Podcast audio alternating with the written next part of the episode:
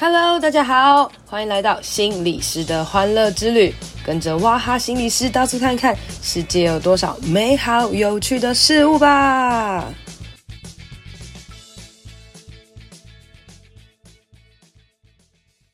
Hello，大家好，欢迎收听心理师的欢乐之旅。今天想要来跟大家谈谈关于拖延这件事情。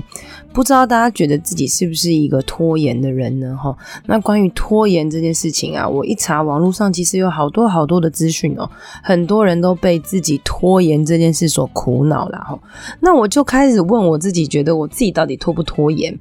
我自认为我自己算是蛮不拖延的，但讲起来其实有一点心虚啦哈。那为什么我觉得我自己不拖延呢？因为基本上我有点算是想到什么就会赶快去做的人。那以我现在的工作来讲，譬如说我现在工作要去全台湾很多各种不同的城市，所以基本上如果我呃。确定的那个时间啊，交住交通跟住宿的票，我很快就会把它订好了哈。所以我自己也常常会跟别人讲，很多时候只要有单位突然要改变行程，我就必须要退很多的票啊，退很多的住宿，我就会常常觉得很烦这样子哈。所以我算是一个呃。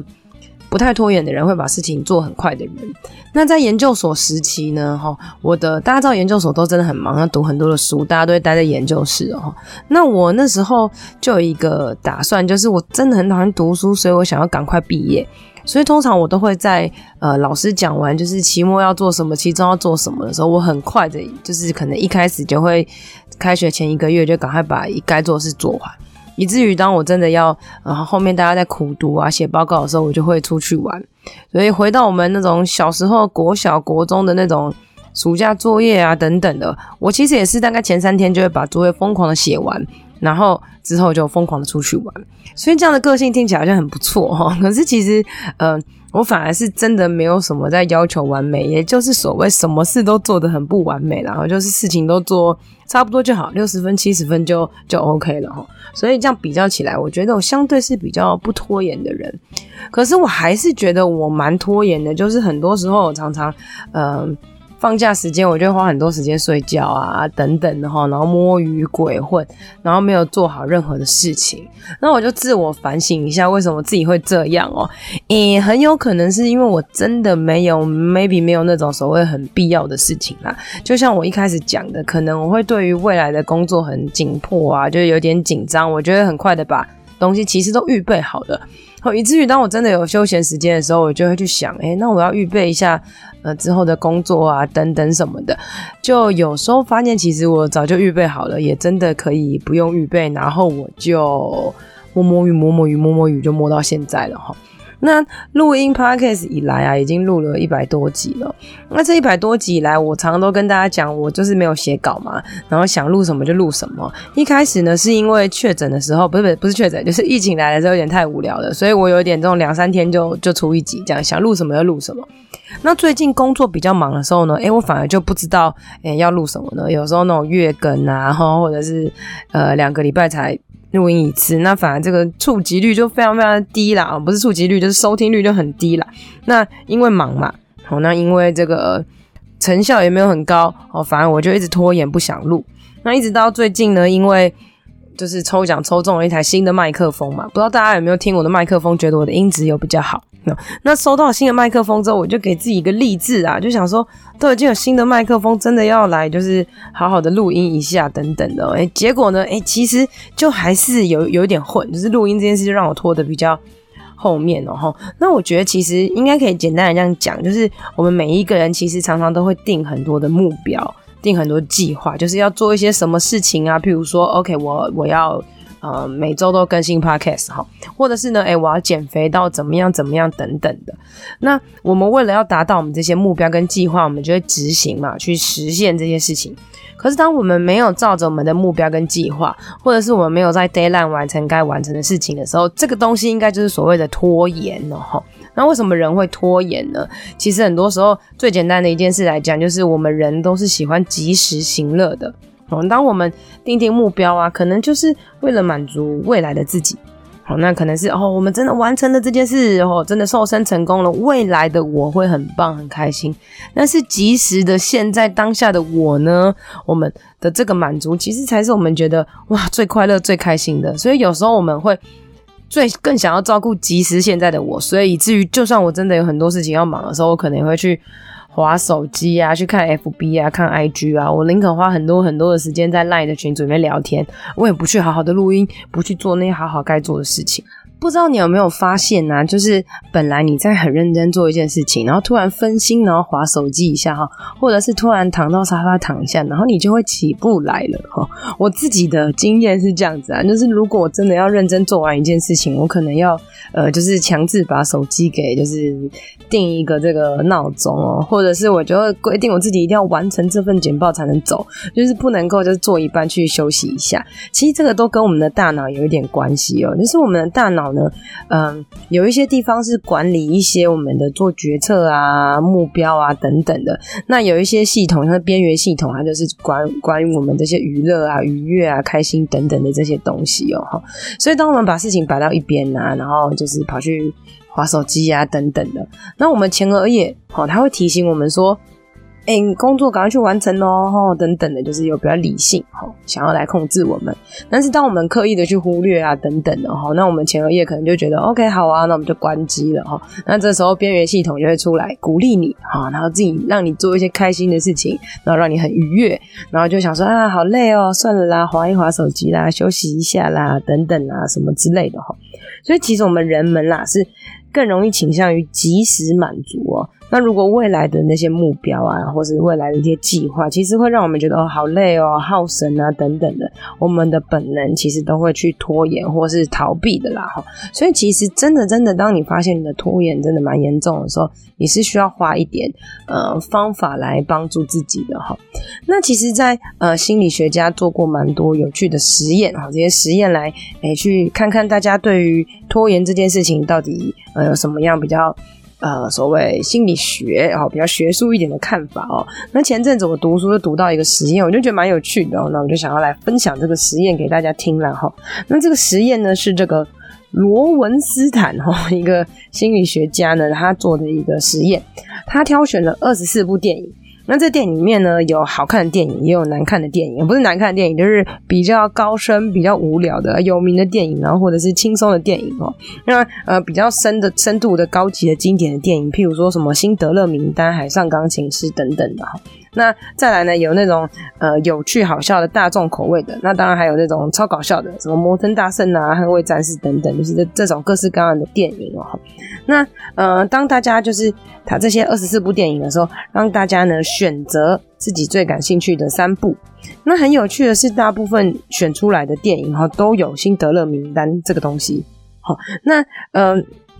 相相对的一些比较轻松的电影，反而比较。少人选了哈，那这这就蛮特别的哈。然后当大家再从这个电影当中选要哪一个立即观看的时候呢，诶，就大部分的受试者呢，在第一天其实他们会选择看一些轻松简单的片，比如说《捍卫战士》啊、《摩登大圣》等等的哈，就是不烧脑的这些片。那百分之六十三的受试者呢，就会在两天之后才会观看这些比较。高等级的电影哦，就是比较深奥的电影。那百分之七十一趴的受试者呢，就会在四天之后才会看品味更高的电影。那选择这个辛德勒的名单的受试者，只有四十四趴的人会在第一天看它。也就是说，大部分的人其实都会去想要选一些经典的，然后觉得有深度，可能会让你反思的一些电影。但是大家都不会在第一天的时候看，大家其实都会比较。比较多人会选择把这个比较高深的，然后要动脑思考的电影往后看啊。哈，比如说你连续三天都要看三部电影的话，先看轻松的哈。那后续呢又做另外的实验，就是说好了，那你这三部电影当中呢，哈，那你要呃连续看，就是你要一次看完三部电影。诶，这时候呢，其实就不到百分之七趴的受试者选了这个辛德勒名单，也就是说。呃，如果是让你选择三部想看的电影，你当然会选一些比较高深的、比较经典的，跟一些搞笑的、各种不同的。但是你会把这高深的电影在后面一点看。那如果今天叫你一次你要看完三部片，一部一部电影大概两个小时吧，等于你一整天的时间都要看影片的时候呢，你一定都会选择那种轻松好笑的东西哦。所以呢，当我们在第一次实验的时候啦，很多收视者会看那种辛德勒名单那种高级的电影。是因为这部电影呢，它就是那种口碑很好啊，很有名啊，奥斯卡奖啊，然后导演很厉害啊，等等的哈。大家其实并不一定是真的喜欢这部剧作。哦那只是很多人有有时候 maybe 选择是因为他们在做实验嘛，啊，就是选择这过程当中会让别人觉得他好像比较 high class 等等的哈，或是呃，哎就觉得嗯好啊，我应该会喜欢这个电影，就像是一种经典，然后我选择这个经典，我感觉我好像不错，很高级等等的哈。那可是在这个故事里面，它其实非常的冗长，非常有深度啦，还会必须耗大家的这些呃非常耗耗大大的精神，然后所以其实嗯。呃过程当中，如果要连续三天的话，连续一天看三部的话，其实就不太会有人选了哈。那其实我觉得这个实验学者能够想到这样子的的实验来做拖延这件事，其实真的蛮有趣的。那我们就把这个实验放到我们自己身上来好了哈。呃，我自己是一个很喜欢看 YouTube 的人，就我每次都会看 YouTube 啦。那以前当我这个精神很好的时候，有时候会看一些什么啾啾鞋啊、老高啊什么之类的，就是。呃，看了会有所学习的一些影片啊。那可是当我心里真的很累的时候，或是我真的无脑的时候，其实我反而会比较喜欢看蔡阿嘎，或是看那些无脑的东西哦。那听 Podcast 也是一样，哇，有些 Podcast 呢就纯聊天，单纯聊天就可以聊聊聊聊聊聊一两个小时。哦，那有些 Podcast 呢是那种你知道那种男性向、女性向的那种配音的。然后呢，诶，有一些呢是知识型的。你到底喜欢看哪一些？喜欢听哪一些呢？我觉得我自己比较喜欢听知识型的，然后就像是，诶、我自我期许自己些许有点知识型，然后，但是呢，我就完全不太喜欢听那种聊天闲聊的，所以我会喜欢看一些，嗯。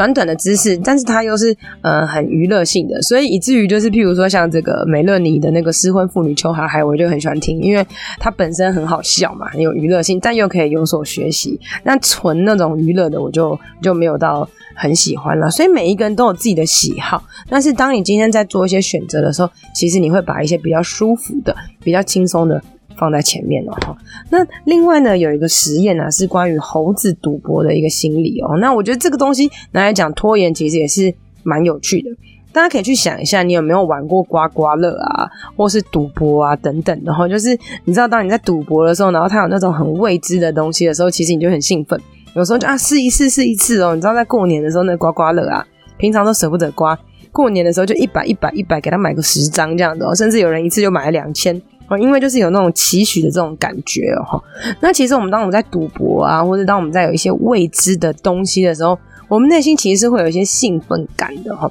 那你说这个东西跟这个这个拖延有什么关系呢？诶，我们可以这样讲哈，就是当我们大脑倾向会去做一些开心的事情，哦，所以我们就去想什么东西会让我们开心嘛。我之前在谈一些关于压力的时候，我常常会。呃，讲到一个一个很好的方法啦，就是譬如说，你给自己一个期许，譬如说，每当我每天都要回很多 email，我觉得很累很烦。那当我回了呃每天回了十封 email 之后呢，我就可以让自己抽签，就是我不是说我回完十封 email 我就可以吃一口蛋糕，回完十封 email 就可以吃一个蛋糕，那太无聊了。然后反而是呢，我回完十个 email 之后呢，我就可以。抽签，然后看有没有抽中，有抽中我就可以吃蛋糕，没抽中我就不能吃。这感觉有点像是这个，我们去吃寿司的时候，每五盘你就把盘子放进去，把盘子放放五盘之后就可以有一次抽奖机会。那你不不一定是每一次都可以抽到，所以你其实大脑是会保持一种愉悦跟兴奋感。没抽到没关系，我就继续吃哈，就是这种赌博的心态，它其实会脑中会产生一些多巴胺，让我们就是嗯，maybe 很兴奋啊等等的哈。那这个实验其实很有趣啦，它就是。呃，这个美国的这个神经生物学家巴瑞里奇蒙哈，然后他们呢就找来了一只小猴子，然后在小猴子的这个前面放了一个杠杆实验，然后就是呢杠杆实验还有一个荧幕，那荧幕上有一个红色的点，那这个红色的点会慢慢变成绿色，但它变到绿色中间的一半的时候会变成蓝色，那研究人员就开始训练这个小猴子啦，就是当他按这个压杆，他不能乱按哈，他必须在这个。荧幕的光上正好变成蓝色的那一瞬间压，好压到之后呢，哎，这个小猴子就可以得到他所爱的这个奖赏酬赏，就是果汁一杯啦哈。所以在这过程当中，如果呃他乱按都是没有的，好，所以当他按到绿色的时候，他才会有果汁。在这个呃学习的方法哦，那实验开始的时候呢，你就觉得哦，那他就可以学到说哦，那他只要是。呃，蓝色的时候按它就可以得到。我们想象这个这个训练是这样子，诶，但其实不止哦，哈。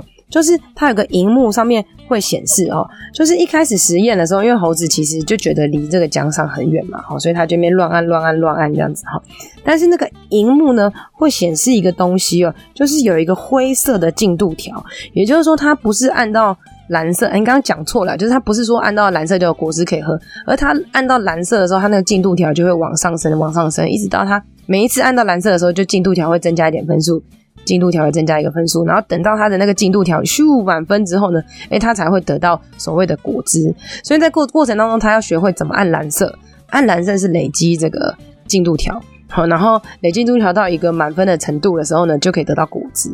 在这实验的时候，一开始啊，好，那当然在蓝色按的时候，进度条有往上调嘛，但它还是得不到果汁，好，所以这个时候呢，猴子其实会心不在焉、拖拖拉拉，然后常常出错啊等等的哈。可是随着那个进度条越来越亮，哦，那那个小猴子呢，对于任务就越来越热烈，因为他发现，哎，其实我快要可以有果汁喝了哈。所以当这个进度条你完成任务越来越高的时候，它的这个准确度会越来越高哦。然后甚至呢，到三分之二的时候呢，小猴子完成任务的正确度呢，明显高到比这个一半之前多很多。然后等到快要拿到果汁的阶段的时候，小猴子完成的任务就会越高。也就是说，呃，当你发现你越来越要可以达成这个目标的时候，你就越不会拖延。其实这个东西也可以告诉我们，就是当我们平常在订立计划跟目标，如果非常非常遥远的时候，非常非常困难的时候，我们就会觉得很辛苦，以至于所以其实我们会为什么常常建议大家会把目标定得小一点？哦，当你达到一个小目标，哦，你就觉得快要完成了，这个及时行乐的这个这个也是不会拖延这个乐太久。好，变成一个小目标小目标的时候呢，我们就会。很快的完成，而不是说我今天想要减肥二十公斤，我就觉得好累哦，算了，就拖延。可是当我觉得，哎、我每周减一公斤，减一公斤，等等，这个过程当中，其实反而会让我们效率给增高哦。那其实，在这个实验的过程当中啦，这个心理学家和这个生物科学家哈，他就发现呢，当小猴子看着这个进度条的时候啦，他大脑中负责视觉记忆和奖赏的这个区域很活跃。所以，这心理学家呢，不是这个这个生物学家也很坏啦哈，他就呢把他这个位于视觉记忆中的这个奖励的这个中枢呢，负责就是接收多巴胺的这个东西呢，就什么去活化了哈，也就是说把多巴胺的这个门关上了。也就是说，当小猴子呢，它变成看到进度条的时候，就没有办法把这个看到的这个视觉和多巴胺的奖励给呃连接起来。也就是说，呃，小猴子没有办法再透过这个这个拉杆，好，没有没有没有办法透过这个荧幕显示的这个比例来预期他的这些行为，所以小猴子原本认为啦，好，要透过很多努力才可以得到自己很爱的果汁，但现在产生了变化，这个变化就是他的多巴胺被抑制了，小猴子就会觉得，其实他只要按对拉杆，只要按下拉杆，随时就可以得到果汁，